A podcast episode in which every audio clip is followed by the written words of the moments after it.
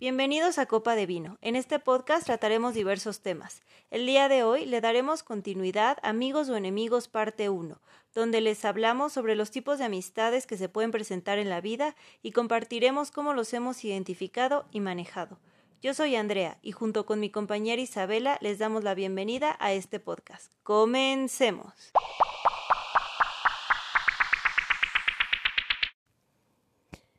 Andrea, retomando un poquito el tema del podcast pasado, porque si me dejaste picada, dime, ¿qué pasó con aquella persona por la que tú fuiste al gimnasio? Porque según tengo entendido, a ti no te gustan los gimnasios, esa es la primera cosa que te quería preguntar. Y dos, ¿cómo fue que te hiciste escaramuza? ¿También te gustaba un charro? Pues la verdad, la verdad, yo me metía al gimnasio, me metía dos horas diarias. Yo no puedo, ni, o sea, no sé, mucha gente se va a sentir identificada conmigo. Porque eso de súbete a la caminadora dos horas y corre ahí viendo el mismo paisaje, a mí, a mí no me gusta. Pero había una persona que iba al mismo gimnasio que me encantó. Así yo lo vi y dije, wow, con la persona ya enamorada, ¿no? Casi, casi. Y este, pues obviamente ahí platicábamos un poco y, todo. Según yo iba para ligármelo, según yo, pero nunca se llegó a dar nada literal. O sea, no pasa de que habláramos, jaja, jiji, bye. Y ya mucho tiempo después, porque yo aparte, yo iba al gimnasio con una amiga, que era según muy mi amiga y éramos inseparables y todo, o sea, todo muy bonito, todo de rosas y eh, según entre comillas, ella no me ayudaba porque pues nunca le hizo como, no, no, hay una palabra para eso, pero nunca me ayudó así tal cual de, ay, yo le hago plática y tú te metes. De Celestina. Ah, no, no conocí esa palabra, pero vamos a decir que sí. y este, pero pues según que era como mi mancuerna y me daba valor, ¿no? Yo acercarme con él sabiendo que mi amiga estaba ahí y todo. Y como, bueno, como les comento, nunca llegamos a nada tiempo después, literal como tres años después, me lo encuentro en Facebook y pues le hablé, ¿no? Obviamente ahí pues ya no sentía nada, ya había pasado mucho tiempo, pero fue como pues vamos a recordar los viejos tiempos. Y él fue el que me dijo que esta niña, o sea, que nunca se me acercó porque esta niña le decía que pues obviamente que a mí no me gustaba, que yo tenía novio cuando ni al caso en esos momentos, este, que no era el tipo de niños con los que yo salía. Ya sabes, le empezó a meter una cantidad de cosas en la cabeza. No, oye, ¿y no le no fuiste con esta niña y le dijiste, te agarré? Le dijiste mentiras. no, porque obviamente también ya había perdido contacto con, con ella, pero sí me enojé, o sea, me enojé desde el punto de vista que dije, perdí dos horas de mi vida durante casi un año o sea, porque yo no iba al gimnasio a hacer ejercicio. Obviamente sí me ponían ahí porque pues tampoco me quería ver ahí tan bueno De que solo iba y me sentaba. Pero perdí dos horas porque nunca tuve oportunidad por esta niña, por todo lo que le decía. Bueno, pero tuviste buen cuerpo en ese entonces. Bueno, todavía tienes muy buen cuerpo. No, porque la verdad, la verdad, sí, sí comía como oso. Entonces todo lo que me comía yo creo que en las dos horas que iba al gimnasio no quemaba ni la mitad de las calorías que me empaquetaba. Qué bárbara. Sí, pero bueno, es una experiencia. Oye, ¿y en el mundo de los charros, de lienzo? Pues cuando yo empecé a hacer escaramuza, que tenía como, yo imagino como 15 años, si mal no recuerdo, eh, yo entré porque me encantaban los caballos y mi pasión siempre han sido los caballos. Y los charros eran muchísimo más grandes que yo. O sea, yo tenía 15, ellos tenían 20, 25 años. Que si lo ves desde un punto de vista de, de ahorita, digo, ahorita tengo 25, o sea, 25 y 30. No, para mí sí, se, sí, sí sigue sonando muy fuerte. Como que, o sea, por mí es algo muy personal cinco años yo sé que no es mucho, pero para mí, más en esa época que yo tenía 15, sí se me hacía mucho, entonces nunca como que me llamó la atención, yo los veía súper grandes. Entonces fuiste escaramuza por los caballos, no por un charro. No, sí, por, por los caballos. Que déjame decirte que los charros, o sea, un hombre vestido de charro, se ve guapísimo. O sea, tú puedes poner una escoba y le pones el... No es disfraz, perdónenme, el, el, el traje de charro y yo sí me enamoro de la escoba. Sí, no, independientemente de eso, hay charros muy, muy guapos, pero sí, alguna vez en mi experiencia personal me pasó que vi a una persona, un charro, en este caso en un lienzo, y yo dije, qué señor tan más guapo. Y cuando se bajó del caballo y se quitó, digamos, la vestimenta de charro y me lo presentaron, yo no podía creer que fuera el mismo. Es que sí dicen, y de hecho creo que hasta han hecho estudios, que una persona de traje, de, de, de, no es traje, es, es ¿cómo, ¿cómo se llama? De uniforme. Cualquier persona con uniforme sí aumenta su atractivo. Sí, era mucho tiempo, por ejemplo, los que eran pilotos, por el hecho de traer un uniforme de piloto y los anteojos negros y, y, y el, no sé cómo se le llama, el gorrito que tienen.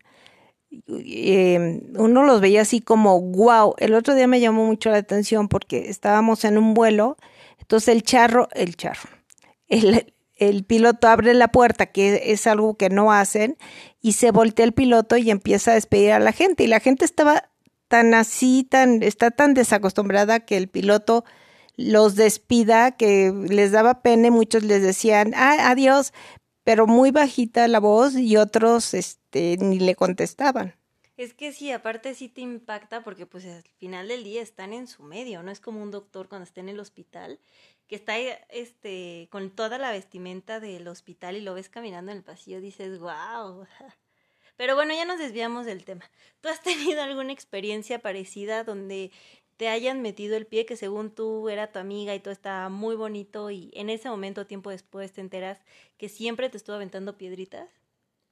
Mira, eso siempre pasa y yo creo que ahorita lo que el consejo que les puedo dar a todo mundo es que siempre que tengan una amiga, se vayan con mucho cuidado, eh, no se abran tan rápido y estudienla, mídanla, siempre escuchen lo que ella dice, sobre todo en las sobremesas, porque dan tips muy importantes de cómo son.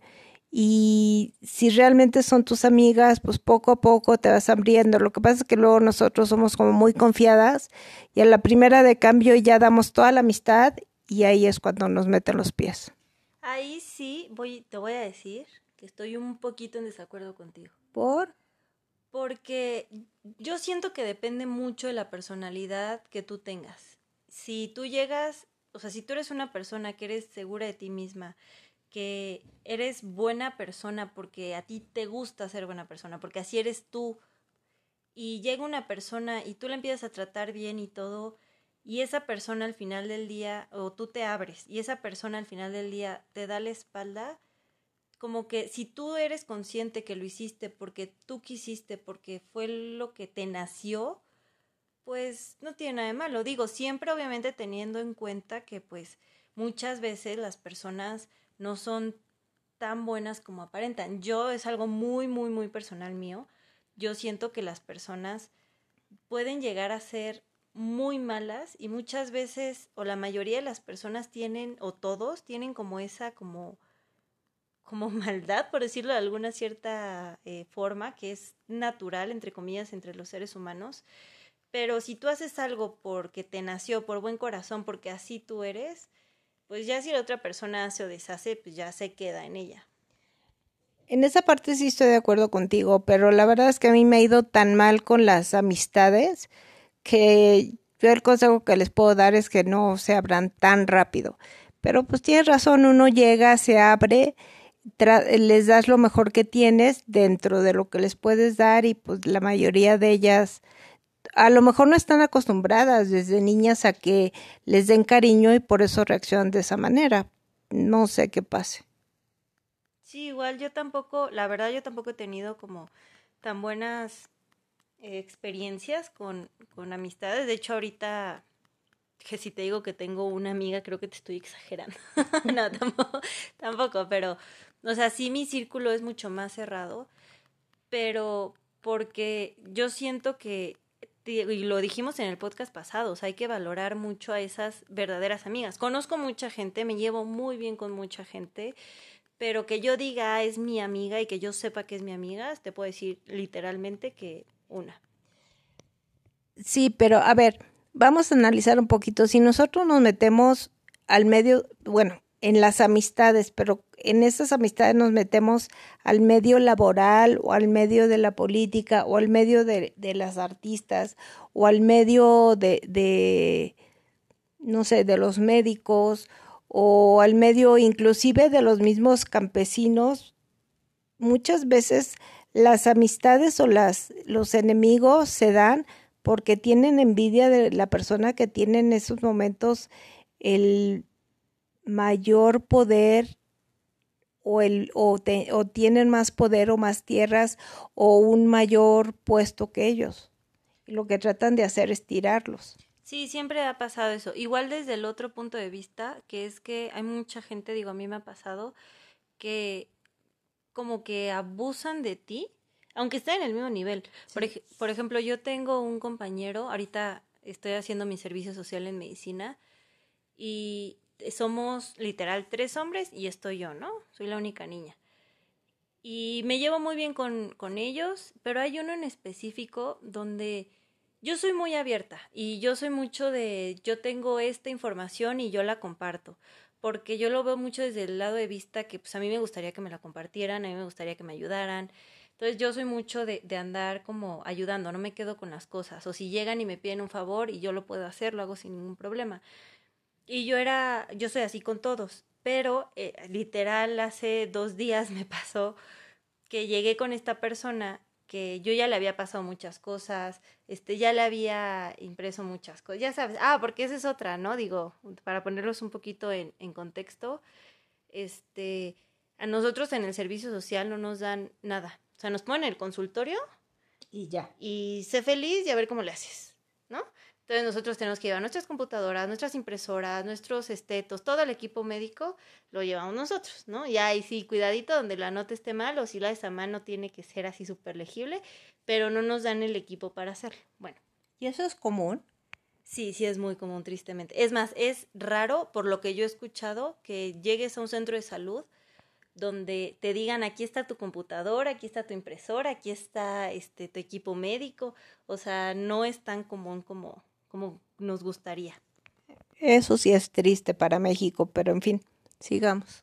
Pues sí, ya luego haremos un podcast hablando del servicio social porque me ha pasado cada experiencia y no solo con los pacientes, sino con las mismas personas de ahí. Pero bueno, espérenlo. Eh, todavía no voy a hablar de eso porque quiero salir del servicio, no me vayan a linchar, porque sí les quiero platicar bien, bien cómo está el asunto.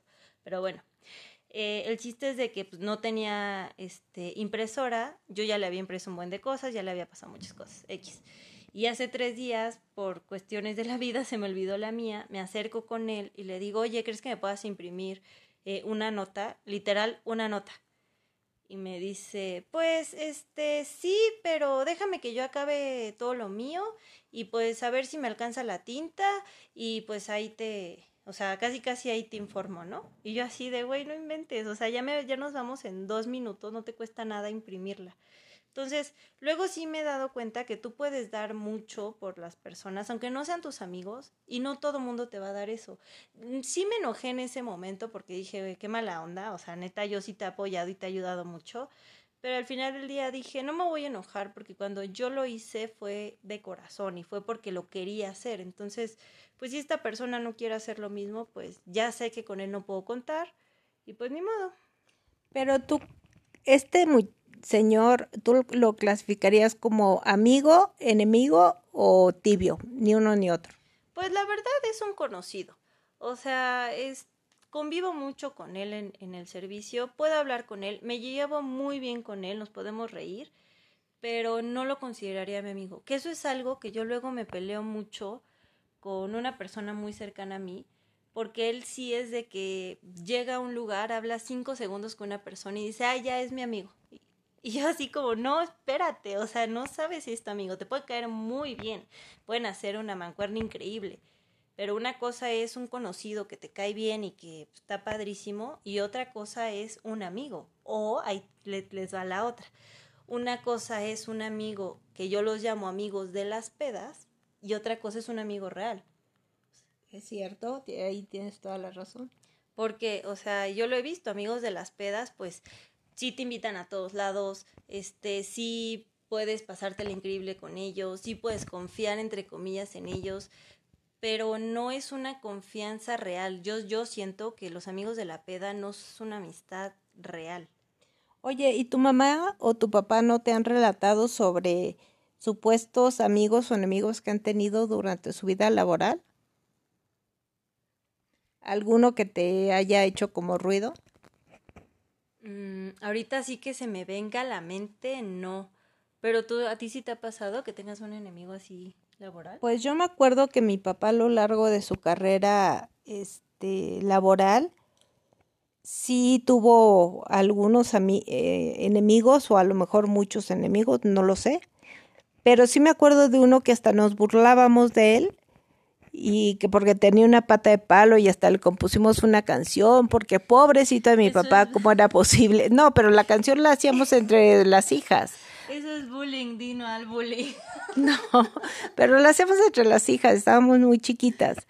Y la verdad es que después me sorprendió porque ese señor que fue su enemigo en ese momento, pues ya después era parte de su equipo de trabajo. Entonces, pues no sé si era amigo o enemigo. Aparte, mi, papá es muy buen enemigo, pero no, no nos enseñó a ser así como él. a mí se me hubiera gustado que me hubiera enseñado, pero no. Ay, no, qué flojera. Yo luego veo, he tenido amistades o conocidos que son muy buenos enemigos, o sea, y te plantean las cosas y lo peor es que te lo... Te lo dicen. No, pero no solo te lo dicen, sino que lo, lo planean de una forma, pero larguísima. Y sus planes son de hoy voy a ir y me voy a comprar un café para que el día de mañana le cuente que me fui al... Ya sabes, o sea, hacen toda una historia que yo digo, ay no, qué flojera.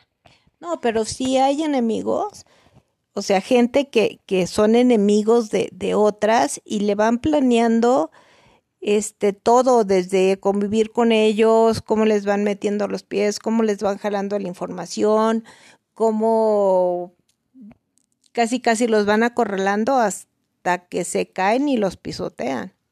Pues sí, pero ahí sí la verdad, no sé, siento que, que tienes que ser una persona muy insegura o de plano no o sea, no es por mala onda, si hay gente así que nos está escuchando, pues mi respeto si vayan a terapia.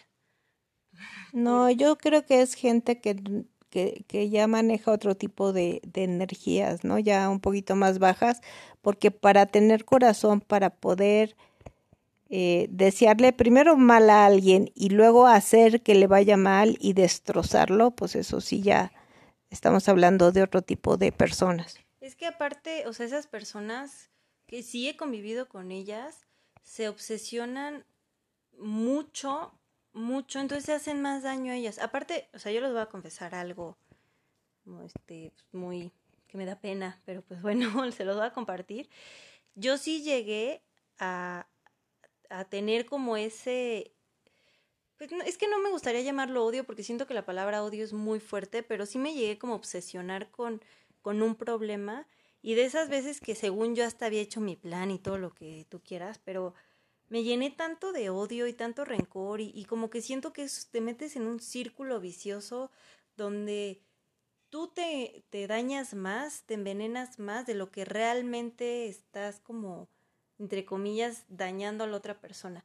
Y digo, por suerte, ya, ya se los he platicado en otros podcasts, este, yo tuve terapia y eso me ayudó muchísimo a salirme de ese círculo, porque sí es feo y sí lo sufres mucho.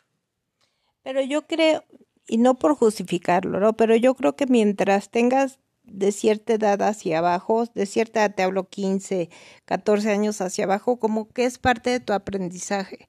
Y es parte de decir, porque a mí me pasó, yo llegó un momento en, en, en que me dije, nunca más vuelvo a hacerle daño a nadie en la vida porque para mí es algo muy bajo. Entonces, este, y refiriéndome en especial a una persona a la cual yo creo haberle hecho daño y la verdad no me gustó nadita haberlo descubierto. Entonces, eh, cuando ves estas personas que tratan de lincharte y tratan de eh, dañarte por la espalda, porque muchas veces ni siquiera se enfrentan a ti, casi siempre es por la espalda, ¿no? Y hablan de ti mal a, a tus espaldas y de frente, ay, eres mi amiga y yo sin ti no puedo trabajar y yo sin ti no sé qué pues es gente fea y la mayor parte de la gente es gente feita. Entonces yo por eso les digo, no se abran tanto, tengan cuidado, respiren, vayan conociendo a las personas, pero también es válido tu consejo, pues ábranse, ábranse a las personas, sean ustedes y tengan cuidado nada más, sepan que si los traicionan, pues que no les afecte tanto a sus a su espíritu. Pues sí, luego es que sabes qué pasa que muchas veces la gente te daña, pero lo que más me he dado cuenta es que es por por envidia, por algún coraje muy personal que te tienen. Entonces, por ejemplo, yo les voy a contar que yo en secundaria sufrí de bullying, a mí la verdad me hicieron bullying pero la razón por la cual lo hicieron es, o sea, ahorita que lo veo y en ese momento cuando me enteré por qué fue, en mi caso fue muy tonto.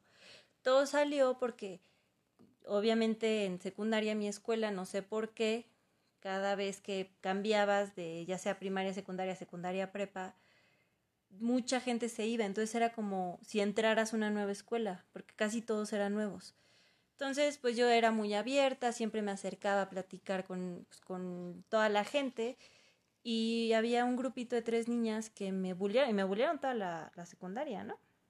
yo dije, ah, bueno, pues qué, qué cagado. O sea, bueno, en ese momento obviamente no lo pensé así, en ese momento me dolió. Y yo dije, yo dije, qué barbaridad, Karina, eras muy madura. No, sí, sí me dolió obviamente y sí lloré y todo lo que tú quieras, pero en el último año este resultó que fue porque una de las niñas, pues al parecer no les no le gustó que yo me llevara bien con todos y les empezó a meter idea a las otras dos de que yo hablaba mal de ellas, de que yo las este me burlaba de ellas, ya sabes, ¿no? Y ellas al final, o sea, al final cuando me contaron todo lo que ahorita les estoy platicando. Andrea, pero ellas quiénes? ¿Las tres o dos de ellas, una de ellas? No, o sea, era un grupito de tres y una de ellas era la que le metía todas las ideas a las otras dos de que yo me burlaba, de que este, casi casi yo las buleaba, de que hablaba mal de ellas.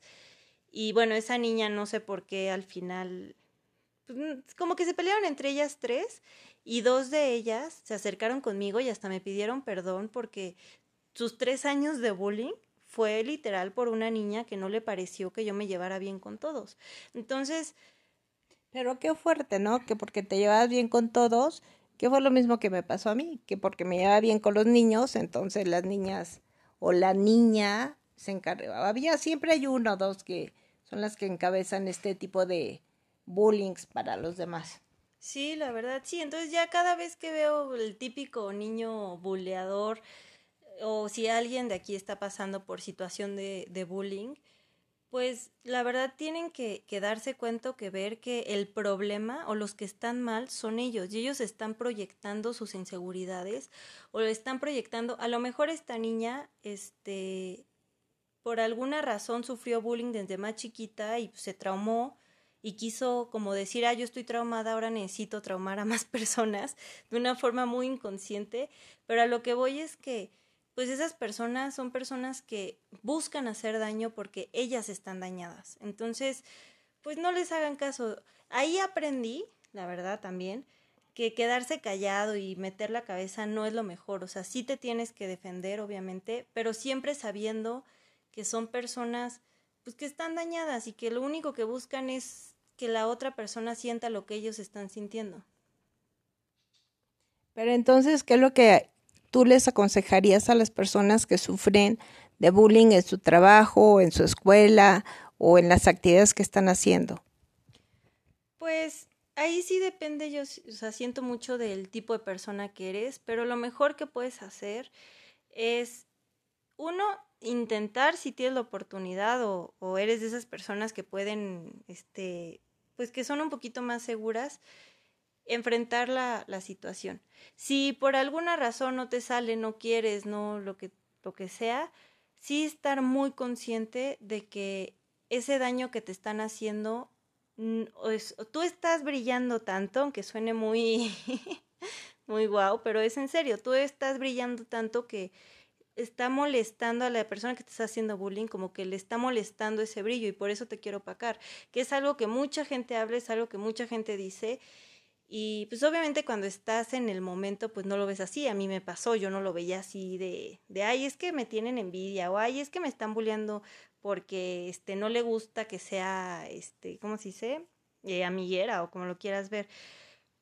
Porque pues en ese momento estás en una situación difícil, pero sí tienes que tú que saber que pues que no es o sea, ese daño, ese todo lo que está pasando es problema de la otra persona. Obviamente si lo puedes hablar con tu mamá, con algún profesor, con alguien que te pueda apoyar, pues estaría mucho mejor, pero ya hablándolo desde un punto de vista muy personal, yo creo que sí es darte cuenta que eres una persona, todas las personas somos sumamente valiosas y siempre que hay alguien que nos quiere este, molestar, o pisar, exactamente, es porque te quieren opacar. Algo vieron en ti que no les gustó, que te lo envidiaron o que ellos quisieran tener, que por eso están ahí chingando o molestando.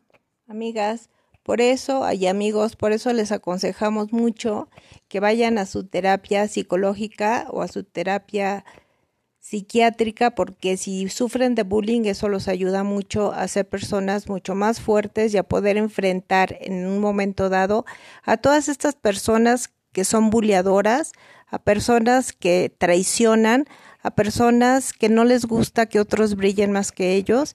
Y a las personas que son así, yo también les recomiendo que busquen asistencia porque no pueden ir por la vida eh, pisoteando o tratando de pisotear a gente que en algún momento las han ayudado, porque la traición la vida siempre la cobra. Sí, la verdad siempre es muy bueno, pues también tú hablarlo, ¿no? Hablar con, con las personas que tengas cercanas a ti, no quedártelo, este, eso de alza la voz y todo eso yo lo veo súper padre, súper bonito y sí te ayuda mucho, sí te apoya mucho. Igual lo que ya comentaste sobre la, las terapias, yo siempre he dicho y siempre lo voy a decir, las personas sanas son las que van a terapia, aunque no lo crean, lo hablo por experiencia. Pero bueno, eh, ¿algún otro consejo que te gustaría dar? No, por mí eso es todo. Y por último, las personas que brillan, brillen, brillen más, tienen una luz importante, no se dejen menospreciar, no se dejen pisotear, no se dejen bullear, sigan brillando y busquen ayuda si es que eh, tienen personas al lado de ustedes que les cause algún conflicto. Pues bueno, muchas gracias Isabela. Esto fue todo por en Copa de Vino. Nos vemos en la próxima. Chao. Bye bye.